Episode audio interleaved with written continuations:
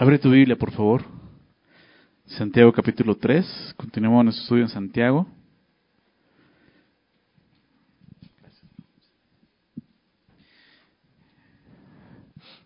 Y vamos a, ver la parte final del capítulo 3. Vamos eh, avanzando ya, ya pasamos eh, la mitad del libro, prácticamente vamos en la segunda parte, la segunda mitad, comenzando hoy. Y este, algo que hemos estado estudiando en, Santiago y creo que es el tema central de la carta, porque de repente al estudiar Santiago puedes pensar que que eh, algunos le han llamado que es como un, libro proverbial, ¿no? O sea, como los proverbios que toca diferentes temas, ¿no? Buscando eh, eh, em, sabiduría, ¿no? Y, y, enfocándose en la ética, ¿no? Y, muchos ven en Santiago así, ¿no? Como que hay muchos temas diferentes, ¿no? Pero realmente Santiago tiene un tema principal, ¿no? del cual desarrolla todos esos temas, ¿no? Y, y tiene un, hilo conductor que va guiándonos en toda la carta. No es que de repente se le ocurre algo, ahora voy a hablar de esto, y ahora hablo... No, él está pensando en algo y tiene un tema en particular. ¿no? La verdad es que es un tanto difícil de repente poder encontrarlo y entender de qué está hablando y por qué va hablando de una cosa y de otra. ¿no? Pero, pero lo que hemos visto, ¿no? y, así titulamos nuestra serie, es que está hablando de la religión. ¿no? Le pusimos a la serie Santiago, ¿no? el Evangelio, la religión de Dios. Porque él está hablando de lo que es la verdadera religión, cómo tiene que verse la verdadera religión. ¿no? Eh, digámoslo así, la religión versus religiosidad, ¿no? como hemos estado hablando acerca de eso. ¿no? Y, los versículos eh, 26 y 27 del capítulo 1 es, es, el, es el, el, centro ¿no? de ese tema, que es cuando les exhorta y dice claramente esto. ¿no? Déjame recordarlo. Si alguno se cree religioso. Ya, ya, ya, ya te muestra algo, ¿no? No dice si alguno es religioso, alguno se cree, o está dando por hecho que, que no lo es, pero piensa que lo es, ¿no? Es una suposición, tú crees que eres, ¿no? Y ese es el problema, ¿no? Eso es lo que Santiago está precisamente atacando en esta carta, ¿no?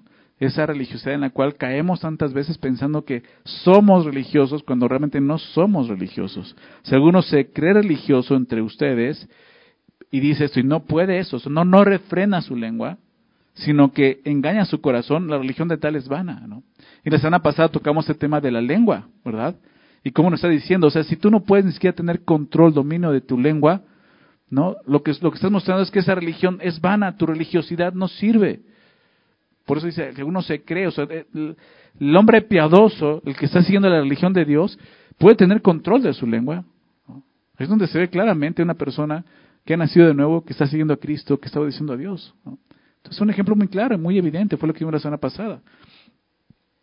Su religión es vana, tal religión está hueca, vacía. La religión pura, verso 27, y sin mácula delante de Dios, la religión de Dios, la religión que se ve y acepta a Dios, es esta, visitar a los huérfanos y a las viudas en sus tribulaciones. ¿Verdad? Tener compasión Misericordia, como vimos más adelante ahí en el verso 13 del capítulo 2. Misericordia de aquellos que están en necesidad y en prueba, en aflicción, en dolor. Tener misericordia, ¿no? Y guardarse sin mancha del mundo, ¿no? Que lo vamos a ver más adelante, es vivir en santidad para Dios. Entonces, eh, cualquiera puede decirse que es religioso, cualquiera puede creer que es religioso, cualquiera puede decir que es religioso, pero lo que Santiago está mostrando es que aunque es algo muy, puede sonar muy abstracto, ¿no? Yo soy religioso, es algo que puede verse, ¿no? Y es lo que nos está exhortando a ver cómo se ve, ¿no? Hablamos en el capítulo 2 acerca de, de la fe sin obras, está muerta, ¿verdad? Y lo que está diciendo. O una fe produce obras, trae obras y se ve esa fe en Jesús, ¿verdad? Por el contrario, una fe, dices tener fe, te crees religioso, pero no hay obras de salvación, obras que produce salvación, no que buscan salvación, no es por obras, sino para obras. ¿Se acuerdan que vimos eso? Entonces algo está pasando, esa religión es vana, no sirve y no funciona. Y Santiago nos hace un llamado, ¿no? desde el inicio de la carta, nos ha hecho un llamado a examinar nuestras intenciones, a examinar nuestro corazón.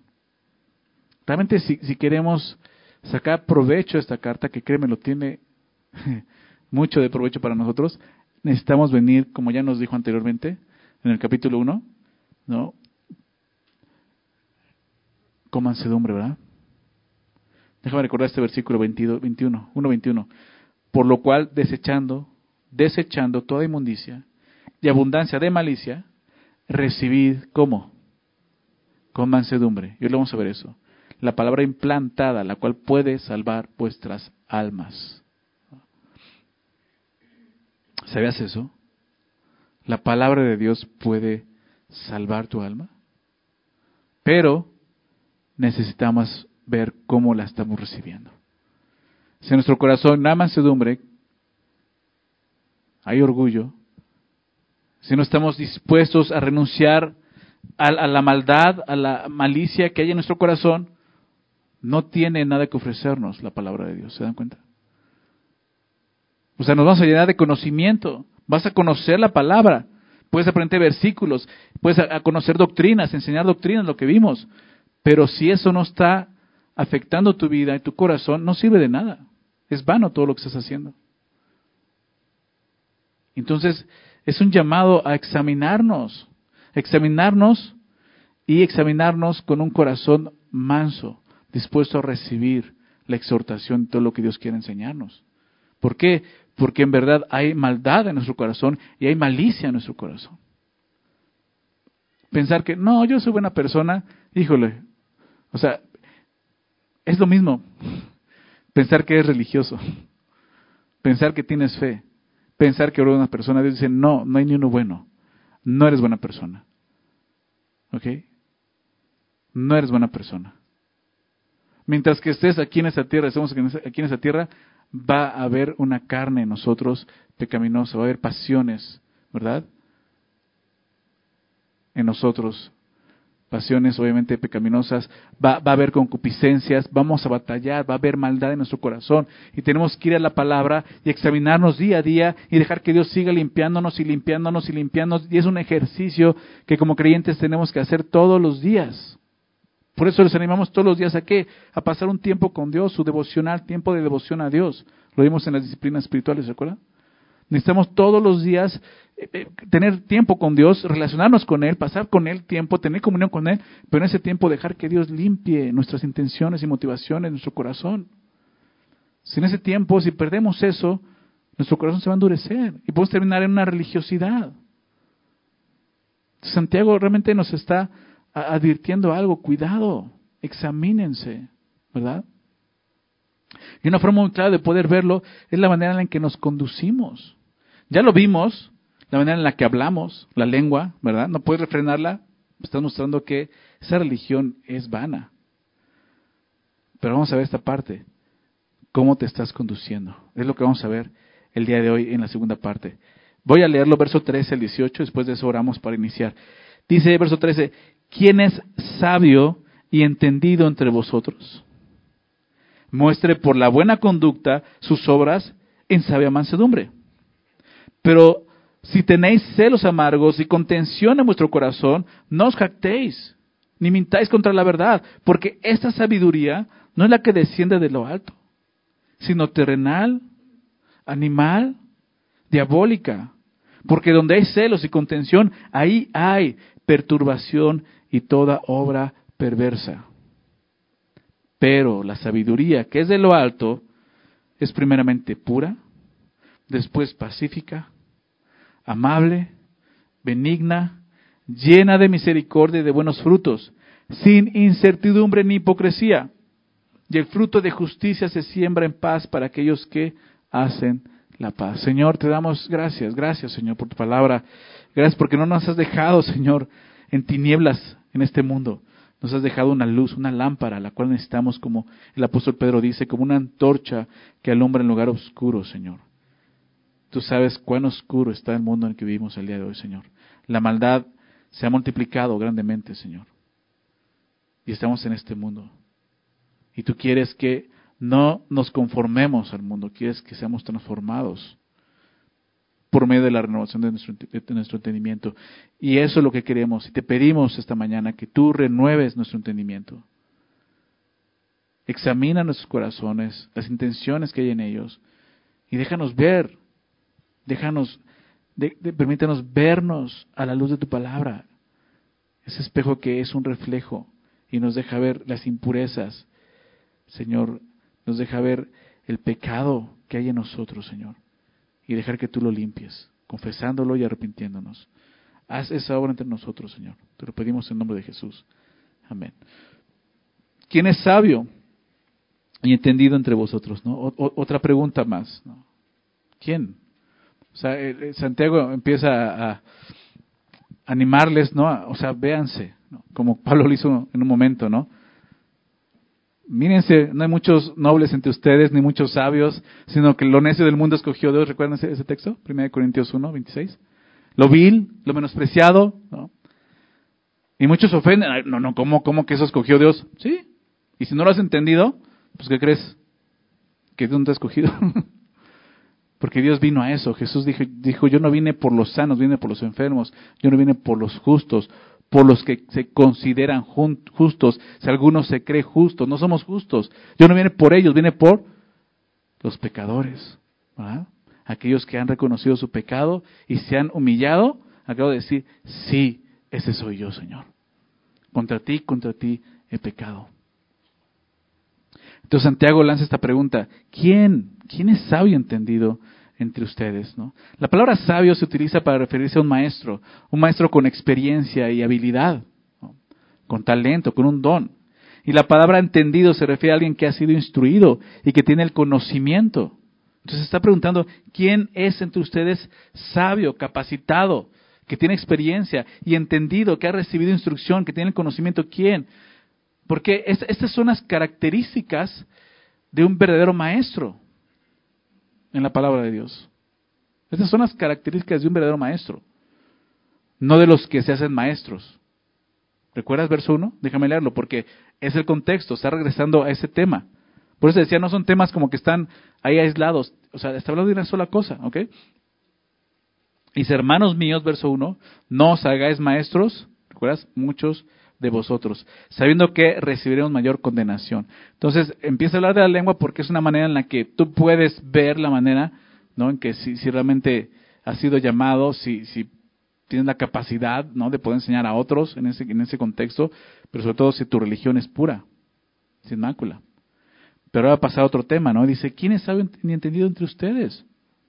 Son características de un verdadero maestro. Algunos querían hacerse maestros a sí mismos. Es por, eso, que Santiago les hace esta pregunta. O sea, cualquiera puede levantarse y decir, yo soy maestro, ahora yo voy a enseñar la Biblia. ¿Por qué? Pues porque ya me sé doctrina y ya estudié teología y sí, pero dice Santiago, pero no es suficiente, tiene que verse eso en tu vida. Sabio y entendido. Voy a empezar a hablar acerca de esto, de la sabiduría y la conducta. Porque la sabiduría puede verse a través de la conducta. Es lo que vamos a ver. Entonces, el hecho de querer eh, hacerse maestros ellos mismos mostraban precisamente la carencia de sabiduría y entendimiento. Precisamente. Aquella persona que quiere hacerse maestro a sí mismo no está entendiendo nada del llamado de Dios. No está entendiendo nada. No tiene sabiduría. No tiene conocimiento. No está capacitado. Cualquiera podía alzar la mano y decir, yo soy sabio y entendido. Santiago, estás preguntando, aquí estoy yo. Pero hay algo, hay algo que muestra si alguien tiene esas características. ¿Qué es? La conducta. La conducta. El ser maestro, sabio y entendido no es probado por las palabras, cualquiera puede decirlo, sino por su conducta de vida. Es lo que dice a continuación muestre por la buena conducta sus obras en sabia mansedumbre. ¿Se dan cuenta? Eso es lo que realmente debe de caracterizar a un maestro de la palabra de Dios. La manera en la que está viviendo. ¿Ok? La iglesia ha sido muy, muy golpeada, muy lastimada por maestros que se han levantado ellos mismos y que no tienen capacidades su conducta, su forma de vida no es congruente con lo que enseñan. ¿Y por qué digo que ha sido golpeada y lastimada? Porque eso produce en la iglesia eso. No produce hombres de fe, mujeres de fe. Va a producir personas igualmente hipócritas, ¿se dan cuenta? Y eso es lo que estaba pasando con, con los judíos a los que le escribe esta carta Santiago, que eran de, origen judío pero cristianos. Estaban eh, imitando la hipocresía de los fariseos, precisamente, de esos maestros que estuvieron anteriormente en el judaísmo, que ya lo vimos claramente y lo estudiamos muchas veces como Jesús les, les, eh, les recriminaba eso. Hipócritas, viven así, tienen una careta, pero esto, o sea, su conducta no es sabia delante de Dios. la manera en la que se va a poder ver que una persona es un maestro fiel de la palabra de Dios, no es tanto ni siquiera en cómo enseña, en que se conoce mucha doctrina, en cómo habla, sino cómo la está viviendo, ¿se dan cuenta? Eso está diciendo Santiago aquí. Ahora bien, esto no solamente es para los maestros, esto también se aplica para todos nosotros como hijos de Dios. Porque eso es lo que Dios espera de nosotros, que seamos sabios y entendidos en cuanto a lo que estamos escuchando. ¿Verdad? Porque el tema es la religiosidad. Y no solo los, los maestros pueden caer en la religiosidad, todos podemos caer en la religiosidad. Entonces, lo que muestra aquí es que la verdadera sabiduría, la verdadera sabiduría es la que mantiene un perfecto equilibrio entre, entre la lengua y la conducta, ¿se dan cuenta? Lo que hablas, lo que dices, dominio propio, pero también la conducta, la sabiduría. Y Santiago apela a las obras que, que eh, ponen en manifiesto precisamente, digámoslo así, ese nivel espiritual del creyente, esa madurez. Y es la manera en que vives, la sabiduría. Yo sé que el concepto de sabiduría es muy amplio en la Biblia y es creo que importante poder entenderlo, porque de repente pensamos en el mundo que la sabiduría es llenarte de conocimiento. El mundo lo ve así. Una persona sabia es una persona que sabe mucho, ¿verdad? Que puede, este, em, que domina muchos temas, que tiene mucho conocimiento de esto y del otro, y dices, ay, qué persona tan sabia. Pero para Dios eso no, eso no es sabiduría, eso no es la persona sabia. Y tenemos que entender esto. La sabiduría no es llenarte de conocimiento, de información. La sabiduría, y como se manifiesta en la palabra de Dios y como vemos aquí, es, es aplicar correctamente ese conocimiento. Eso es la sabiduría. Vivir de acuerdo a ese conocimiento. Porque seguimos pensando igual que el mundo, entonces vemos a una persona que conoce pasajes de la Biblia, puede citarte pasajes de la Biblia de memoria, puede conocer doctrinas, enseñar, y con eso ya, ay, no, es, es, bien sabio, esa persona es muy sabia, es muy espiritual. No, porque puede estar viendo como un fariseo, siendo hipócrita, que todo eso que enseña y que ha entendido no lo vive. Y eso no es sabio delante de Dios. Por eso lo dice claramente, este versículo nos lo enseña claramente. Muestre por la buena conducta, ¿qué cosa? sus obras en sabia mansedumbre. La sabiduría se ve en tu conducta. ¿ok? Y entonces, entonces hay esperanza para todos nosotros. ¿Por qué? Porque si fuera como el mundo dice, no, solamente el sabio es aquel que, que domina temas y eso, pues muchos de nosotros no tenemos la capacidad de dominar tantos temas. Entonces nunca podremos llegar a ser sabios, ¿verdad? Pero entendiendo esto, entendiendo esto, que la sabiduría es empezar a vivir de acuerdo al conocimiento que recibes, cualquiera de nosotros puede ser sabio delante de Dios. Porque no necesitas conocer muchas doctrinas para poder obedecer un solo mandamiento, ¿verdad? Guarda tu lengua del mal. Deja de chismear, ¿verdad? Y lo dejas de hacer y ¿qué crees que eres para Dios? Sabio. Así algo tan sencillo. Ya no tengo que hacer esto y delante de Dios, no importa que no tengas la doctrina, conozcas los temas de teología, mientras que tú hayas obedecido eso que Dios te ha revelado y te ha mostrado y tienes el conocimiento, ya eres una persona sabia delante de Dios. ¿Sí me explico? Entonces Dios quiere que seamos sabios en esto. Y la conducta es algo que, se, que nos va a ayudar a ver si estamos siendo sabios o no. La, la sabiduría no se mide por lo que se habla, sino por la forma en que se vive de acuerdo a la enseñanza. Y de esta manera el verdadero maestro enseña más con el ejemplo que con la palabra, ¿se dan cuenta? Congruencia. Vean lo que, lo que Jesús tristemente le dijo a los judíos, ¿no? Hablando de los fariseos. Todo, todo lo que ellos enseñan, háganlo, pero no hagan de acuerdo a sus obras. O sea, no tenían sabiduría ni entendimiento. Tenían el conocimiento, pero no la sabiduría ni entendimiento preciso que debe tener un maestro. Y ese problema con aquellos que se hacen maestros a sí mismos. O sea, ya están mostrando que no están calificados al querer y de ser eso. ¿Por qué? Porque ya hay, hay malas intenciones, ¿me explico? No está siendo llamado por Dios. Entonces, Santiago está pidiendo una evidencia, una evidencia visible de ser sabio entendido. O sea, él dice, puede verse eso, quiero verlo. Y esa evidencia se ve a través de la buena conducta. O, otra traducción lo dice de esta manera, la buena manera de vivir. ¿Ok? Y estamos regresando a la raíz del asunto, que es la hipocresía y que es la religiosidad. El decir, el decir, puedes hablar todo lo que quieras, pero cómo se ve lo que dices, cómo estás viviendo. ¿Sí lo ven? Ser congruentes. Se está pidiendo eso, o sea, muéstralo. La pregunta es, ¿quién es había entendido entre ustedes? Muchos pudieran hacer la mano. Yo, yo, yo, yo estudié en el Instituto Bíblico, yo sé esto, yo, y entonces, a ver, muéstralo.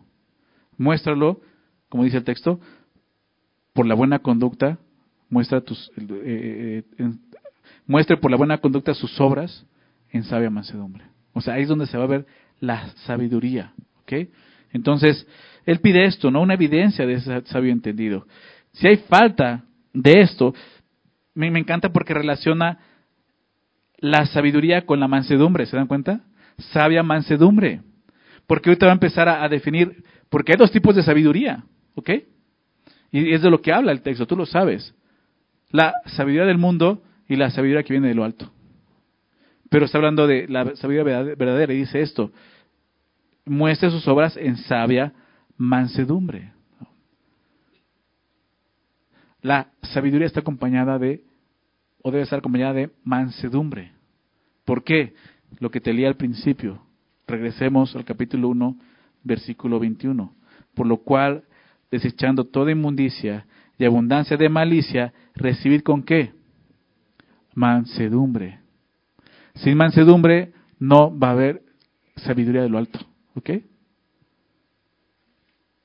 Familia, es importante entender esto. Si no hay mansedumbre en tu corazón, si no eres manso delante de Dios, no vas a poder ser sabio delante de Dios. Es necesaria la mansedumbre porque así es como se recibe la palabra implantada, la cual puede implantarse en tu corazón y puede salvarte. Dice, dice el Salmo que la palabra es sabio. ¿A quién recuerdas? Al sencillo. Salmo 19. Hace sabio al sencillo. De esta manera, por medio de la mansedumbre. Pero si no hay mansedumbre, por más que escuches las palabras, por más que la estudies, no va a tener efecto en tu corazón y no te va a hacer sabio. La clave nuevamente aquí la vemos es la mansedumbre.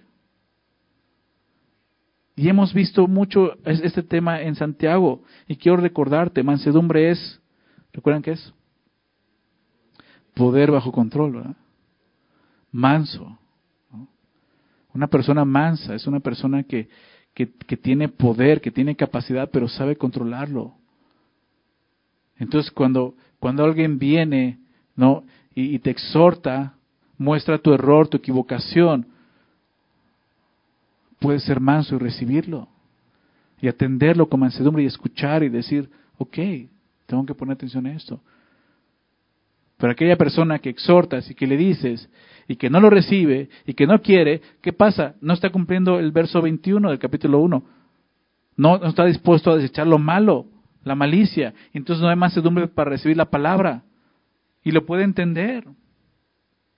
Y lo puede enseñar como un maestro, lo puede enseñar, puede enseñar las doctrinas bíblicas, pero no vive de acuerdo a eso. No, no, no se deja ser exhortado. Entonces no puede vivir con sabiduría. ¿Se dan cuenta de eso? Y eso es lo que, lo que Santiago está diciendo. O sea, puede verse, pero necesitamos ser mansos. Recuerda esto. Creo que lo que nos está mostrando aquí el verso 1 es esto. Si tú quieres ser sabio delante de Dios, necesitas ser manso delante de Dios.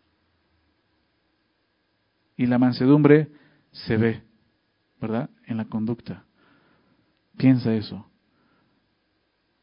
¿Cómo recibes la palabra de Dios? ¿Cómo recibes cuando Dios habla a tu corazón te dice, esto está en tu corazón, esto es pecado, eres un chismoso? Lo que vimos la semana pasada. Eres un eh, eh, rencilloso, eres un peleonero, contencioso, cizañoso. Y ya, empiezas así como que, ay, ya, me, ya no me gustó, ¿no? Aguas, entonces no hay mansedumbre. O sea, a eso se está refiriendo. O sea, viene Dios y a través de su palabra o a través de alguien más viene y te exhorta y te dice, oye, esto está pasando en tu corazón. Hay soberbia, hay orgullo, ¿no? hay pecado. ¿Cómo lo recibes? ¿Te molesta? ¿No te gusta? Empiezas a, excusarte. Empiezas a decirle, tú también eres pecador. Tú tienes que verte, saca la viga de tu ojo hipócrita. Y, ¿me explico? Ah, porque así son los, los que se hacen maestros, conocen la palabra pero no dejan que la palabra haya lugar en su corazón. Fue lo que Jesús le dijo a los judíos. El problema es este, mi palabra no encuentra lugar en ustedes. La rechazan, la desecha. Cuando Jesús les habló a los judíos que habían creído en Él, Juan 8, y les dijo, si permanecen en mí, mis palabras permanecen en ustedes, serán verdaderamente mis discípulos y conocerán la verdad y la verdad los hará libres. ¿Qué pasó? Se ofendieron. ¿Cuál es la historia? Juan 8. Se ofendieron. A ver, a ver, a ver, Jesús, espérate. O sea, ¿somos esclavos? ¿Estás diciendo que somos esclavos? Entendieron lo que Jesús dijo, la verdad los hará libres y fue lo que les saltó. Espérame, nunca, nosotros nunca hemos sido esclavos de nadie. Están no aceptando, claro que fueron esclavos. Fueron esclavos, eran esclavos de Roma en ese momento. Estaban bajo el imperio romano. Pero así es como se ve la hipocresía. Y empiezan a insultar a Jesús. O sea, lee esa historia. Y Juan 8 termina, ¿no? Queriendo, esos judíos que habían querido en él, queriendo matar a Jesús a pedradas. Le dijeron, tú eres hijo de, o sea, tú eres hijo de fornicación, tú no tienes papá. Porque Jesús les dijo, usted, su padre es Satanás, porque son hijos de mentira. Y eres padre de mentira, ¿recuerdas? Y se encienden. Ese es un corazón que no es sabio. ¿Por qué? Porque hay mansedumbre. Familia, es importante que tengamos un corazón manso y humilde delante de Dios. Es el corazón de Jesús, ¿verdad? Mateo 11, 28. Los que estén cargados, trabajados, vengan a mí, yo les daré descanso, ¿verdad? Lleva mi yugo sobre ustedes y aprendan de mí que soy manso y humilde de corazón. La característica de Jesús, y, lo he dicho otras veces, fue lo único. Claro, Jesús fue el maestro, ¿verdad? Y, su vida junto con los discípulos, ¿no? Su caminar con ellos en este mundo era su, salón de clases. O sea, todo el tiempo están recibiendo enseñanzas y enseñanzas. Pero lo único que vas a encontrar que Jesús les dijo a sus discípulos, aprendan esto, es eso, aprendan de mí que soy más humilde de corazón. Lo que más estorba, créanmelo, en la iglesia es la falta de mansedumbre para poder recibir la palabra de esta manera. Entonces Santiago nos habla acerca de eso exactamente. Si hay falta de mansedumbre, va a haber falta de sabiduría. No importa cuánto conocimiento puedas tener. Necesitamos ser mansos. Verso 14. Pero si tenéis celos amargos y contención en vuestro corazón, no os jactéis, ni mintáis contra la verdad, porque esta sabiduría no es la que desciende de lo alto, sino terrenal, animal, diabólica, porque donde hay celos y contención, ahí hay perturbación y toda obra perversa. Entonces, pero, ¿no? Está, explicando, ¿no? O sea, muestra por la buena conducta tus obras de sabia mansedumbre. Pero, entonces a través de este pero va a mostrarnos la sabiduría del mundo. Lo que muchos se apoyan y piensan que por eso son sabios. Y dice, aguas, porque eso no es la sabiduría de la que estoy hablando. Pero si tienes celos amargos. Y aquí es donde tenemos que venir sinceramente delante de Dios y, y dejar que Él nos examine y examinarnos. Santiago está dando por hecho algo, tiene celos amargos. necesitas examinarte delante del Señor. Si hay celos,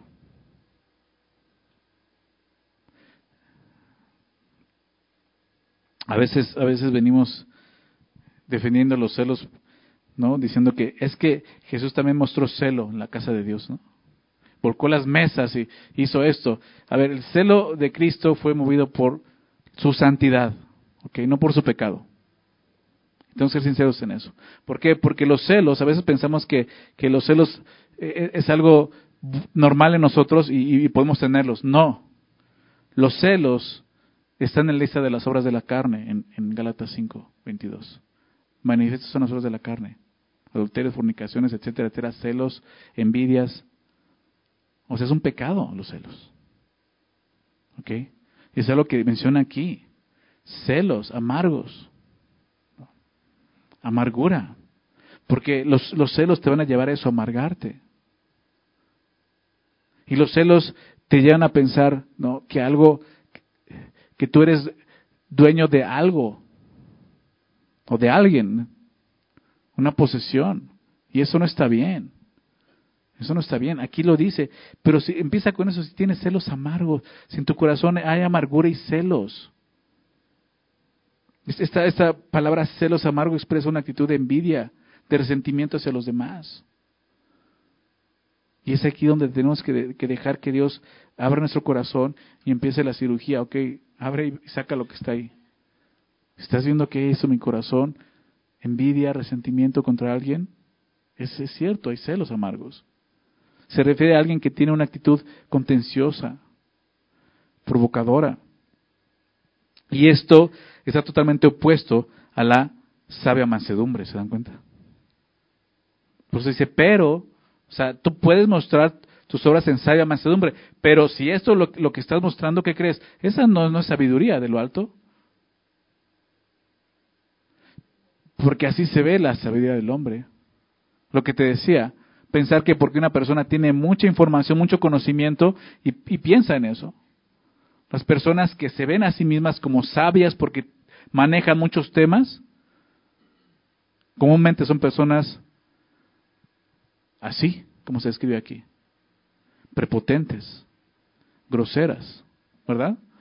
Porque se sienten que saben mucho y pueden expulsar a cualquiera porque yo soy. Tú no tienes esa capacidad de entendimiento. ¿Te das cuenta? Y entonces celos amargos, Pero no dice solo eso, dice, y contención en vuestro corazón. La palabra contención también se traduce como división. Y, nos habla de, de eso, contención en tu corazón, división en tu corazón, un corazón dividido. Lo que hemos estado viendo también, el hombre de doble ánimo es inconstante en todos sus caminos, ¿recuerdas? Capítulo 1, verso 8. El doble ánimo es eso, un corazón que está dividido, lo vimos, lo estudiamos, que está entre Dios y en el mundo. Está dividido, no es íntegro.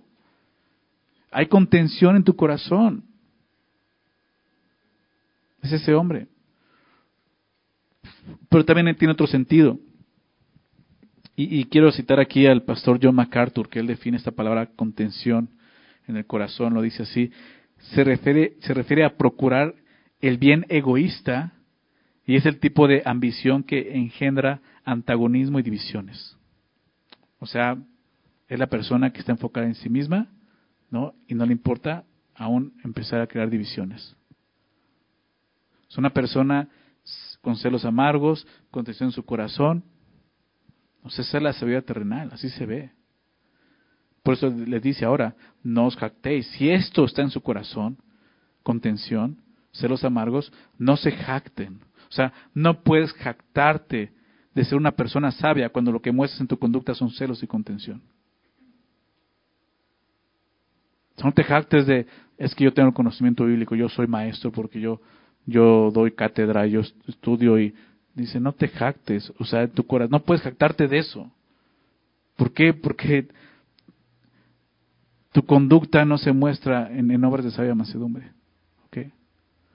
Por eso dice, no os jactéis. Y, y no dice solo eso, dice, ni mintáis contra la verdad. Porque estás mintiendo contra la verdad. La verdad es que una persona realmente sabia lo demostrará a través de sus obras en sabia mansedumbre. Esa es la verdad. Entonces decir, no, no, no, no, o sea, yo así soy y yo tengo la sabiduría, mira esto, o sea, espérame, la verdad es esta. La verdad es esta. Si tú eres sabio, se va a mostrar en tu conducta. Y si tú dices que no, entonces eres una persona religiosa e hipócrita. Es lo que nos estoy diciendo ahí. No mientras contra la verdad. O sea, aquí ya nos empieza a mostrar lo que vamos a ver en el capítulo 4. O sea, tienes un asunto en contra de Dios. Estás mintiendo contra la verdad. Y la verdad es una persona, ¿verdad? Jesucristo, yo soy el camino, la verdad y la vida. Y, y entonces estamos mintiendo en contra de Jesús, que nos ha enseñado precisamente la sabiduría de lo alto. Manso y humilde, sometido. Verso 15. Porque esta sabiduría no es la que desciende de lo alto, sino terrenal, animal y diabólica. Las, esta sabiduría dice, no es la que desciende de lo alto. Y la frase de lo alto es una referencia a Dios, lo sabemos. Lo vimos en el capítulo 1, verso 17, déjame recordarte esto.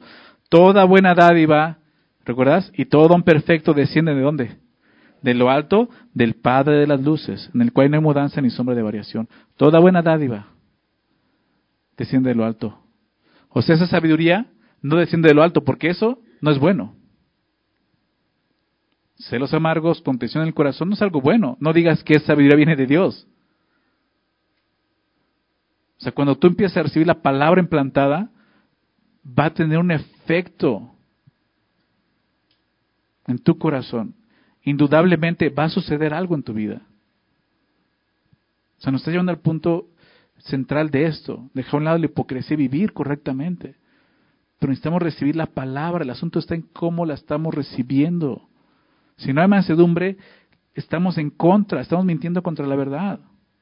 Esa sabiduría que estamos viendo no es de lo alto.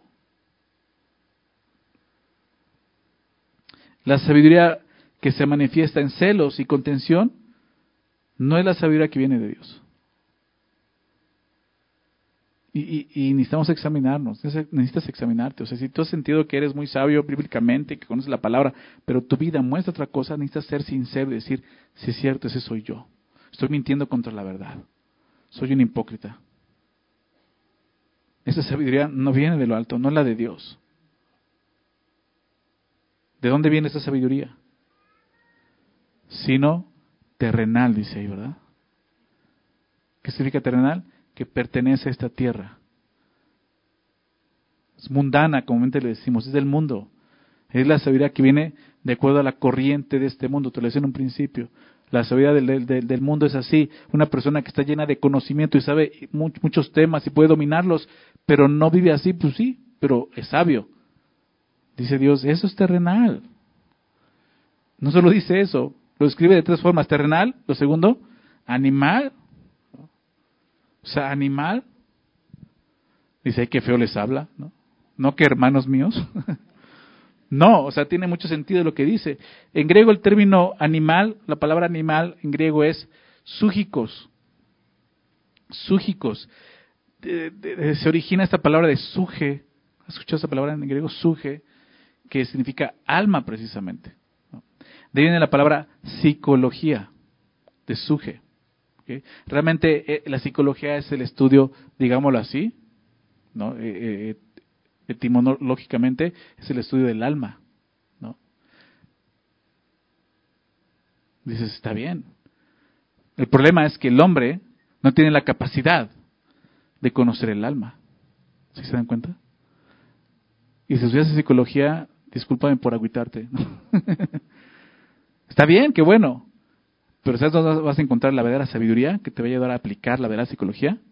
Aquí no el hombre. El hombre no tiene la capacidad de examinarse a sí mismo, es lo que estamos viendo.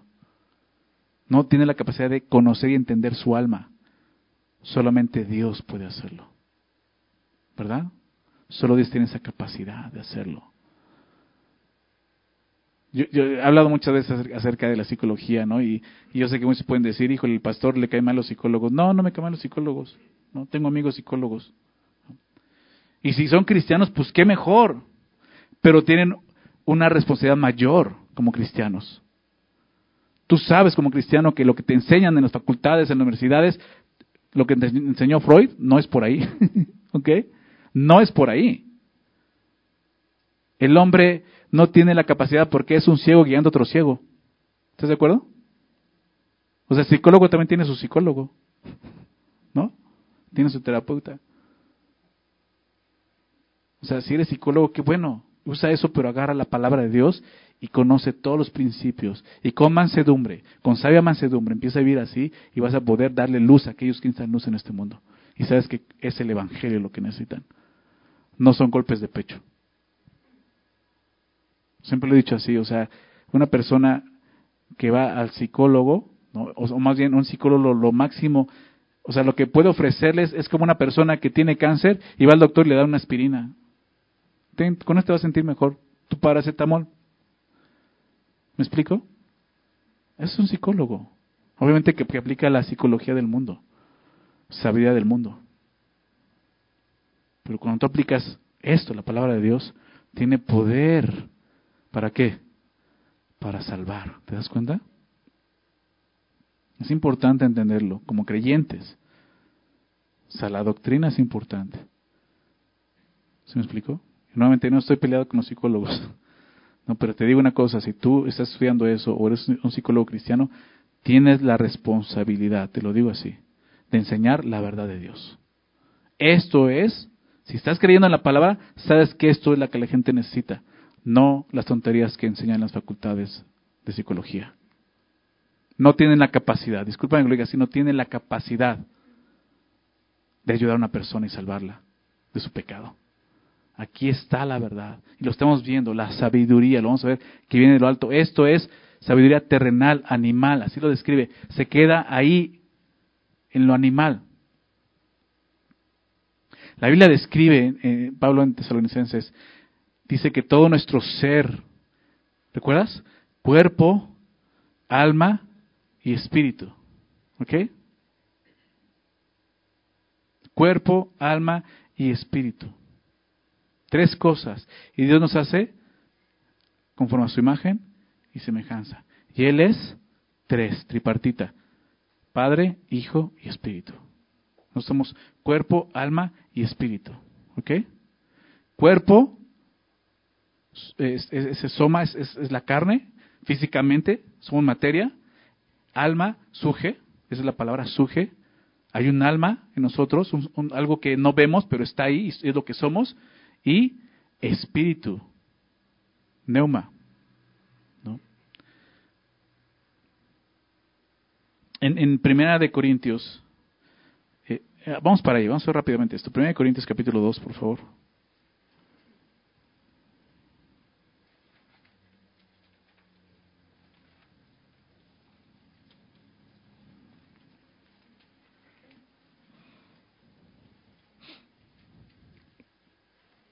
Verso 6.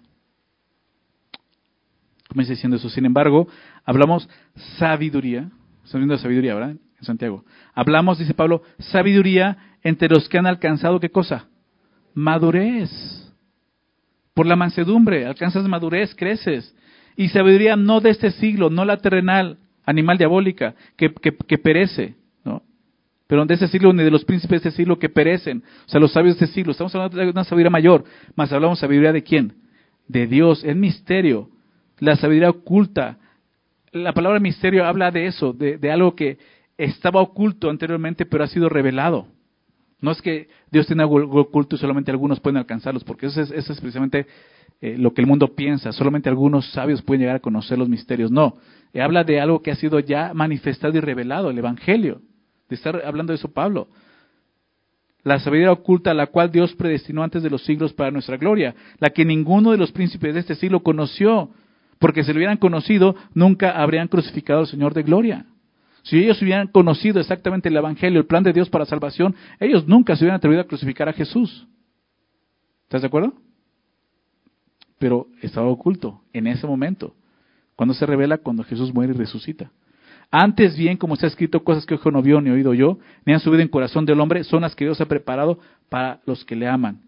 El Evangelio. pero Dios nos las reveló a nosotros. ¿Por quién? ¿Por tu capacidad de entendimiento? ¿Por tu IQ? No. No, por el Espíritu. Porque el Espíritu todo lo escudriña a uno profundo de quién? De Dios. Y entonces esa parte de neuma, el Espíritu. Y somos Espíritu. Pero Efesios 2 nos dice que estamos muertos en delitos y pecados. Sin Cristo. Entonces, ¿cómo? Si estoy vivo, estoy muerto. Tres. ¿Recuerdas? Tripartita. Cuerpo, alma y espíritu. Que estaba muerto en nosotros. El espíritu. Espiritualmente estamos muertos. Separados de Dios. Solamente cuerpo y alma era, era lo que éramos. Todavía lo somos, Piensa en eso, era lo que éramos, cuerpo, físicamente y alma, lo que hay en mi corazón. Pero el espíritu no estaba. Entonces, dice que el espíritu todo lo escudriña a uno profundo de Dios. Dice, porque ¿quién de los hombres sabe las cosas del hombre, siendo el espíritu del hombre que está en él? Así tampoco nadie conoce las cosas de Dios, sino el espíritu de Dios. Está diciendo es que como Dios por, medio, por medio del Espíritu Santo puede traernos una revelación del mismo, porque es su Espíritu y conoce todo lo que hay de Dios. Y nosotros no hemos recibido el Espíritu del mundo, sabiduría del mundo, hemos recibido el Espíritu de quién? Que proviene de Dios, para que sepamos qué cosa, lo que Dios nos ha concedido. Sabiduría. Con mansedumbre recibimos sabiduría. Todo lo que Dios nos ha dado en Cristo lo cual también hablamos no con palabras enseñadas por sabiduría humana, sino con las que enseña quién? El Espíritu, acomodando lo espiritual a lo espiritual. ¿Se acuerdan Juan 3, el nuevo nacimiento? Ahí lo vemos claramente, estamos muertos. Jesús dijo, Nicodemo, te es necesario, de cierto, de cierto te digo que es necesario, ¿qué cosa? Que nazcas de nuevo, nacimiento espiritual. Y eso es lo que ocurre con nosotros. Una persona llega a este mundo con una, una naturaleza pecaminosa y es cuerpo y alma, pero espiritualmente ya está muerto por el pecado. ¿Me explico? Necesita nacer de nuevo a través del arrepentimiento y la confesión. Y Dios lo perdona y le da una nueva naturaleza como hijo de Dios. Y ahora es un hombre espiritual. ¿Te das cuenta de eso? Las personas sin Cristo allá afuera piensan que son espirituales. Pero no pueden ser espiritual, aquí lo estamos viendo. No pueden ser espiritual hasta que nazcan de nuevo, porque están muertos espiritualmente. Solo son cuerpo y alma, el espíritu está muerto, le falta algo. ¿Ok? Ahorita vamos a ver por qué hablo de esto. Entonces, verso 14 de, de 1 Corintios. Pero el hombre natural, el hombre natural no percibe Viene hablando de la persona espiritual que puede entender las cosas de Dios porque ha nacido, porque ahora es espiritual. Pero el hombre natural no percibe las cosas que son del Espíritu de Dios porque para él que son locura y no las puede entender. ¿Por qué?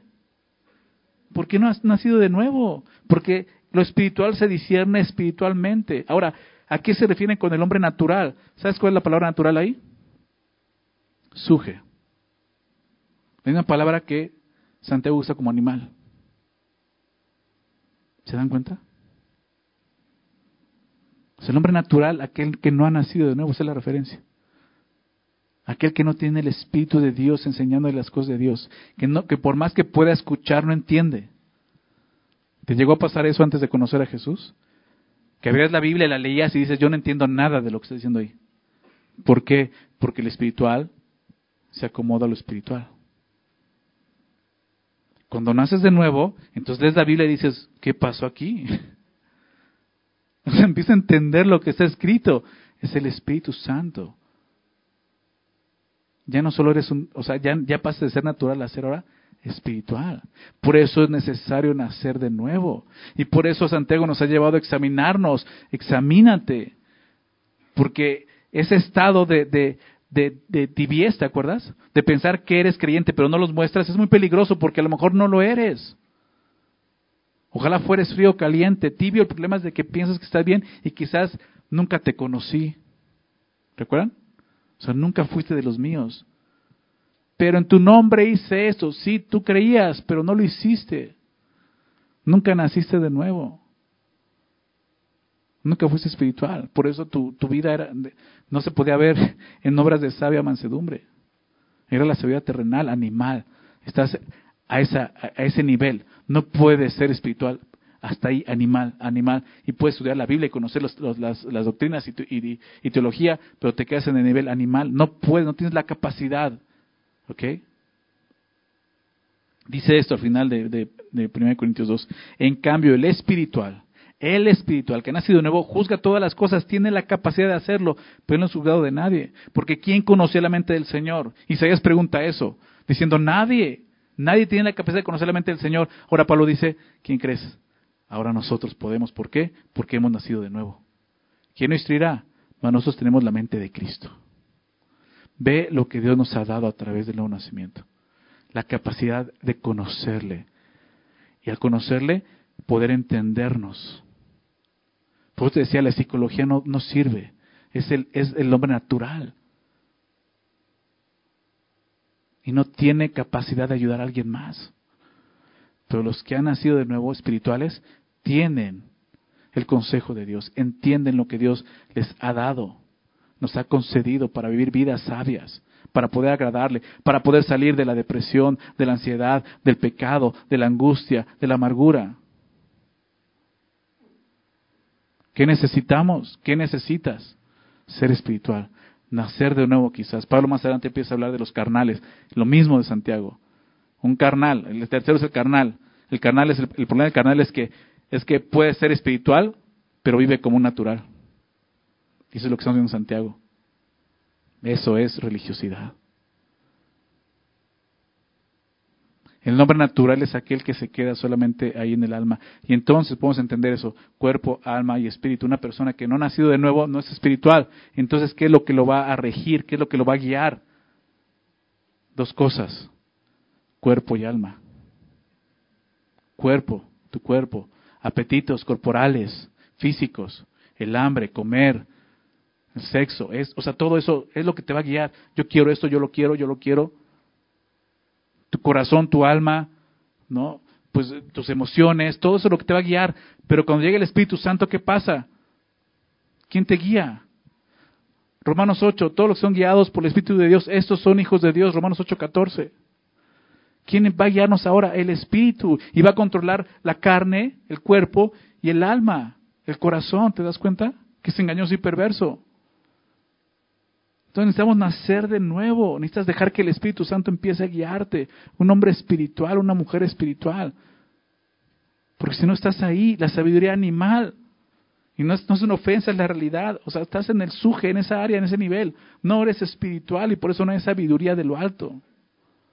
Es terrenal, es animal, regresando a, a, Santiago, y, y, aquí ya se ve más fuerte, es diabólica. Realmente la palabra es demoníaca en el griego. Eso, eso te, deja, ya lo vimos, al nivel de un demonio, ¿se acuerdan? ¿Crees que Dios es uno? Bien haces. También los demonios creen y tiemblan. sabiduría dice, no, es de lo alto. Es así, animal, terrenal y, diabólica. Y, y, sabemos algo, los, los enemigos del creyente son, ¿recuerdas las tres cosas? El mundo, la carne y el SAT. No, el Satanás, ¿no? Y aquí los vemos. Terrenal, el mundo, ¿verdad? Animal, la carne. Diabólica, Satanás. Qué, interesante, ¿no? En ese estilo de vida vemos los tres involucrados ahí, obrando. O sea, Santiago dice, no es así. ¿Ok? Verso 16. Porque donde hay celos y contención, allí hay toda hay perturbación y toda obra perversa. O sea, lo está dejando muy claro, nada más, o sea, examina lo que te está rodeando. Donde hay celos y contención, lo que viene hablando, ¿no? Si tienes celos amargos y contención en tu corazón. Donde se manifiesta esa sabiduría es aquí. O sea, sabiduría terrenal, animal diabólica, se manifiesta en los celos y la contención. Y ahí dice, lo que resulta de esto es perturbación y toda obra perversa. Es el fruto de la sabiduría humana perturbación, obra perversa. No son buenas obras que Dios preparó de antemano, ¿verdad? Obras malas, perversas. Entonces, lo que resulta de la, de la inestabilidad y el caos de la sabiduría humana es la perturbación y toda obra perversa. Y ya lo vimos, la semana pasada hablamos de la lengua, todo lo que produce la lengua. Enciende un gran bosque, ¿verdad? Toda obra perversa. Necesitamos examinarnos. Verso 17. Ahora Santiago va mostrando lo que es la verdadera sabiduría. Pero la sabiduría que es de lo alto es primeramente pura, después pacífica, amable, benigna, llena de misericordia y de buenos frutos, sin incertidumbre ni hipocresía. Y el fruto de justicia se siembra en paz para aquellos que hacen la paz. Qué diferente, ¿no? Nada más a leerla dices, órale, es muy diferente. ¿Con cuál te identificas? Ese es el punto, ¿con cuál te identificas? Dice, la sabiduría que es de lo alto, y aquí Santiago va a definir la sabia mansedumbre que vimos en el verso 13, la que viene hablando, muestra tus obras en sabia mansedumbre, aquí la define, la sabiduría de lo alto, ¿no? Y lo primero que vemos es eso, es sabiduría que viene de dónde? De lo alto, lo que vimos en Corintios, del Espíritu. Esto no lo aprendes aquí, esto viene de Dios. De pasar tiempo con Dios, de recibir su palabra, de humillarte y dejar que te transforme. El libro de Proverbios tiene mucho que decirnos acerca de la sabiduría, de lo alto, ¿sabes? Pero solamente quiero darte un versículo. Recuerda un versículo. Proverbios 1, versículo 7. Por el tiempo ya, no vamos a poder ver todo, pero quiero recordarte esto el principio de la sabiduría, y déjame agregar algo, de lo alto, el principio de la sabiduría de lo alto, dice, es el temor del Señor, el temor de Jehová. Los insensatos, ¿qué hacen? Desprecian la sabiduría y la enseñanza. Un insensato cuando recibe sabiduría de parte de Dios, la desecha, no. Oye, hay celos sin contención. No, yo estoy bien así. ¿Se dan cuenta? No hay temor de Dios, no hay temor de lo que Dios le está diciendo. Porque dice, ese principio. ¿Quién es sabio delante del Señor? Aquí está la clave. La Biblia nos da la clave. Empieza viviendo así, con un temor reverente hacia Dios. Temor, ahí habla de eso, reverencia. No habla, no habla de terror, de miedo. Habla de un temor a qué? A fallar, a pecar contra Él, contra aquel que dio su vida por ti, al ya no querer ofender a esa persona que te ha mostrado tanta gracia y misericordia, ¿me explico? Es el temor a vivir delante del Señor y decir, ok Señor, este es mi corazón, atiendo eso, perdóname. Sí Señor, soy un mentiroso. Sí Señor, soy un chismoso. Sí Señor, soy, soy un rencilloso, soy un soberbio. Eso es el temor a Dios, aceptar lo que Dios te dice y aceptarlo así como mansedumbre. Empieza a escribir la sabiduría regresando a Santiago. Es primeramente pura. Primeramente es pura, o sea, no hay nada sucio, oculto, es pura. No se refiere, no está refiriendo únicamente a la pureza sexual, sino a la ausencia de cualquier actitud o motivo pecaminoso. No quiere decir que no vaya a haber pecado. Está hablando de que es puro en el sentido de cuando se revela la sociedad, se limpia, ¿ok? No lo deja ahí sucio, limpia lo que Dios muestra. Después pacífica, o sea, contraria a la contención, ¿verdad? La sabiduría de Dios produce paz, paz, es pacífica. Es, eso lo vimos igualmente regresando un poco al, al Sermón del Monte, ¿recuerdan las bienaventuranzas? Mateo 5.9, bienaventurados los pacificadores, porque ellos serán llamados, ¿qué cosa? Hijos de Dios. Entonces es, es lo natural. Estás siguiendo la sabiduría de Dios, va a ser pacífica. No vas a buscar contienda, peleas, vas a buscar la paz. ¿Verdad? Y la palabra paz ahí, te recuerdo que es, no es ausencia de conflicto, es unir dos cosas que estaban en enemistad, porque eso es la paz. Jesús es nuestra paz. Y Jesús no vino simplemente a separarnos para que no tengamos problemas, Él vino a unirnos en un cuerpo, judíos y gentiles. Efesios capítulo 3. Después dice amable. Así se ve la sabiduría de lo alto. Amable. se traduce como también como gentileza, amabilidad. No es solo que la persona muestra amor. O sea, siempre lo he entendido así. O sea, creo que el, hasta, o sea, hasta el castellano es muy claro, amable. O sea, habla de una persona que puedes amar fácilmente.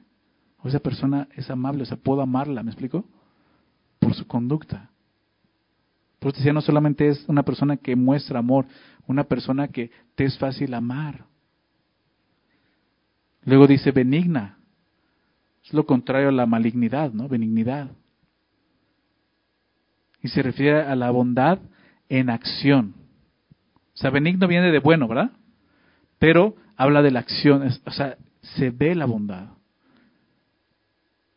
Hay benignidad en tus palabras, en tus pensamientos, en tus hechos. De eso habla. Y luego dice, llena de misericordia. ¿Te das cuenta? Llena de misericordia. O sea, puedes, puedes compadecerte de los demás. Como ya hablamos de la misericordia.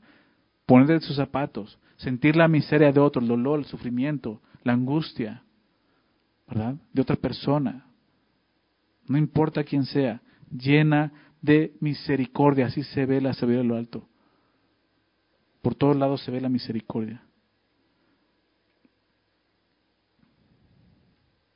Decía también alguien más, un comentarista, no, no tengo el nombre, pero eh, anoté la cita, déjeme citarlo. Dice, no juzga, esto de llena de misericordia, dice, no juzga a los demás estrictamente en la base a la ley, sino que extiende una mano generosa llena de misericordia. Porque así, así son los sabios terrenales. Por la sabiduría piensan que pueden dañar a quien sea y no pueden tener misericordia por otros que tienen necesidad. Esta sabiduría sabe que la misma medida de misericordia que concedemos a los demás es la que Dios usará con nosotros. ¿A qué me refiero? Capítulo 2, verso 13, lo vimos. Porque juicio y misericordia será con aquel que no hiciere misericordia. Y la misericordia triunfa sobre el juicio, ¿recuerdan? Y está rezando eso, llena de misericordia. O sea, así es como se ve esta sabiduría. Y tiene mucho que ver con, con el fruto del Espíritu, ¿recuerdas? Gálatas 5, 22. Mas el fruto del Espíritu es amor, gozo, paz, pacificador, paciencia, bondad, benigno, fe, macedumbre, templanza, dominio propio. Macedumbre. Y es eso, o sea, así se ve la, la verdadera sabiduría. Llena de misericordia regresando, y llena de buenos frutos. Ahí está, los frutos que produce la sabiduría de Dios son buenos, son agradables a Dios. Buenos frutos delante de Dios, no obras perversas, ¿recuerdas? Buenos frutos. Y lo mismo vemos en, en, en, Gálatas 5. Manifiestas son las obras de la carne, más el fruto del Espíritu es amor. Ahí está, y aquí lo dice. ¿verdad? Habla de obras perversas, pero habla de buenos frutos. O sea, el fruto, muy interesante, no, no habla de, de buenas obras, habla de fruto, como, como lo enseña Pablo en Gálatas, el fruto del Espíritu, no las obras del Espíritu. Es muy diferente las obras de, de, la carne y el fruto del Espíritu. Porque es un fruto y un fruto se da por relación. El fruto es natural. No tienes que estar esforzándote, es algo que se produce por una relación, en este caso nuestra relación con Dios. Juan 15. Ustedes son los pámpanos, yo soy la vid. Separado de mí, nada pueden hacer. No pueden dar fruto. ¿Sí se dan cuenta? Y por último dice, sin incertidumbre ni hipocresía. Sin incertidumbre quiere decir que no vacila, ¿okay? no está dudando, conoce al Señor, confía en su obra, está seguro de lo que Dios está haciendo, no tiene duda y ni hipocresía muy claramente, ¿no? La verdad, sabiduría es sincera y sin pretensiones. No hay hipocresía, tanto que hemos estado viendo en Santiago. Hasta aquí menciona la hipocresía, pero Jesús desde un principio dijo hipócritas. Sin hipocresía. Es genuina. Verso 18 terminamos. Y el fruto de justicia se siembra en paz para aquellos que hacen la paz. La verdadera sabiduría es la sabiduría de la paz, no de la violencia. Se siembra en paz. Se siembra en paz. Nos recuerda Gálatas 6. No os engañéis, Dios no puede ser burlado. Lo que el hombre sembrare, eso es lo que va a cosechar. Siembras para la carne, cosechas corrupción. Siembras para el espíritu, cosechas vida eterna. Gálatas 6. Y es esto, el fruto de justicia se siembra en paz para aquellos que hacen la paz. Seguramente entre ya estas personas, maestros que estaban ahí, pues ya, ya estaban en pleitos, ¿no? ya contiendas, obras perversas, lo que dice. Dice, no son sabios. Como está diciendo, a ver, muestren su sabiduría. No, esa es una sabiduría de Dios. La sabiduría de Dios se siembra en paz, su justicia. Sermón del Monte, Mateo 6, 33. Mas buscar primeramente el reino de Dios y qué cosa? Y su justicia. ¿Verdad? Eso es lo que tenemos que preocuparnos nosotros. El fruto de justicia siembra en paz. ¿Necesitas esta clase de sabiduría? Si en todo este momento has estado examinándote y decir, a ver, ¿con qué te identificas? Te identificas con la primera y dices, yo quiero la segunda. ¿Necesitas esto? Solo hay una cosa que hacer. Y Santiago no nos lo dijo. ¿Sabes qué es? Capítulo 1, verso 5. Si alguno de ustedes tiene falta de sabiduría, pídala a Dios, el cual da a todos abundantemente y sin reproche y le será dada. Pero pida con qué? Con fe, no dando nada, porque el que duda es semejante a la onda del mar que es arrastrada por el viento y echada en una, de una parte a otra. No piense que tal haga recibirá cosa alguna del Señor. El hombre de doble ánimo es inconstante en todos sus caminos. ¿Qué tenemos que hacer? Pedirla, pero con fe. Con fe de reconocer, Señor, yo soy la, yo me identifico con la primera. O sea, en mi corazón hay, celos amargos, contención, ¿no? En mi corazón hay, envidia, hay resentimiento, ¿no? En mi corazón hay, hay perturbación, obras perversas. Con esa fe, Señor, necesito tu sabiduría. Y quizás tienes que empezar por nacer de nuevo. Y creer en Jesús. Porque puedes estarlo haciendo en tus fuerzas y eso no va a servir. Solo el hombre espiritual tiene la capacidad de discernir lo espiritual y vivir una vida que le agrade a Dios. Entonces, ¿les parece si terminamos orando y pidiendo esto? Vamos a orar. Con fe vamos a orar. Señor, gracias, Señor, por tu palabra. Gracias por tu exhortación. Necesitamos mansedumbre en nuestro corazón. Empezando por ahí, Señor. Yo te pido que nos ayudes a ser como tú, Señor. Tú, tú enseñaste eso. Aprenda de mí que soy más humilde, humilde de corazón y hallarán descanso para vuestras almas. Señor, nuestra alma no haya descanso en este mundo. Está inquieta, Señor, por el pecado. Hay amargura, hay contención, hay perturbación, hay obras perversas, Señor, que nos siguen gobernando y guiando, Señor. Esa sabiduría no podemos jactarnos de ella. Es terrenal, es animal, es diabólica. Necesitamos tu sabiduría, pero para eso necesitamos un corazón manso y humilde como el tuyo. Y te pedimos eso. Con fe, Señor, creyendo lo que somos y creyendo lo que tú puedes hacer, te pedimos sabiduría, esa sabiduría que viene de ti, Señor. A través del nuevo nacimiento, a través del conocimiento tuyo, Señor. Que tú transformes nuestro corazón. Que aparte, Señor, de nosotros la hipocresía, estos, estos, estas obras perversas, Señor. Aparte de nosotros eso, ayúdanos, Señor, a, confiar en ti, dejar que tú limpies nuestras intenciones y motivaciones, Señor. Que tú nos laves y nos purifiques, Señor. Que nos ayudes a ser amables, misericordiosos con todas las personas, Señor, mostrando la sabiduría que viene de lo alto, Señor. Comenzando con ese temor reverente hacia ti, Señor, ese es tu nombre. Ayúdanos a, como vemos al final, Señor, a poder sembrar en paz, sembrar eh, ese fruto de justicia, sembrar en paz para que un día esa justicia se pueda ver en nuestras vidas, Señor. Por favor, Padre. Eso es lo que tú nos enseñaste hoy y eso es lo que te pedimos, Señor. Cada uno de nosotros, ayúdanos a crecer y madurar en nuestra relación contigo, Señor. Agrado que la gente pueda verlo Y si momento hemos tenido esa actitud soberbia y orgullosa de pensar que sabemos, que somos sabios, de acuerdo al mundo, Señor, lo confesamos, hemos pecado. Nos arrepentimos, Señor. Necesitamos tu sabiduría.